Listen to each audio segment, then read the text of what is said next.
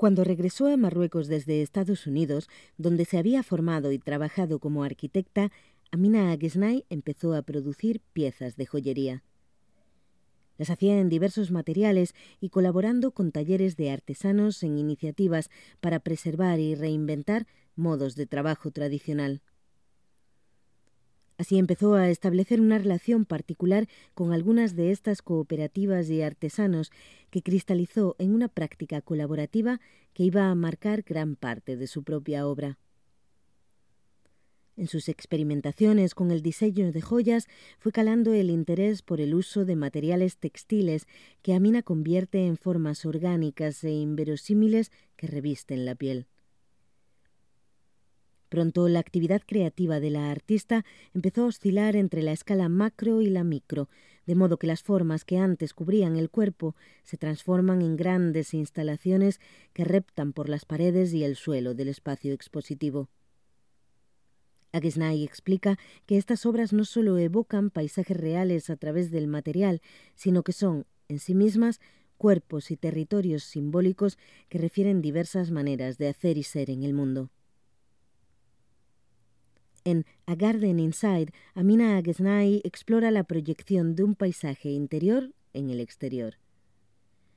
Lo hace creando una suerte de ecosistema propio donde la vegetación de lana y alambres se transforma en tres piezas.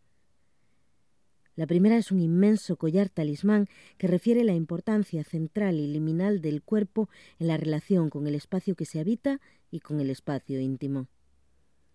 Pero ese inmenso collar también opera como guardián del universo interior.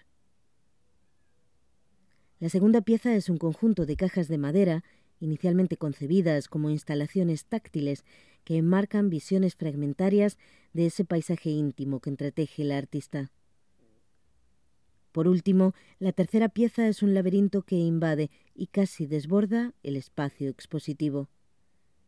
Como escribe Christie Ann Jones, en él las líneas permanecen erguidas, flexibles pero indoblegables, y se transforman en un plano. El plano es modelado en volúmenes y los volúmenes se convierten en estructuras, constelaciones de distintos tonos verdosos. Y entre estas constelaciones estructuras hay espacio. Esta triple instalación tiene claras evocaciones al universo arquitectónico, corporal y natural que atraviesa toda la obra de Agesnay.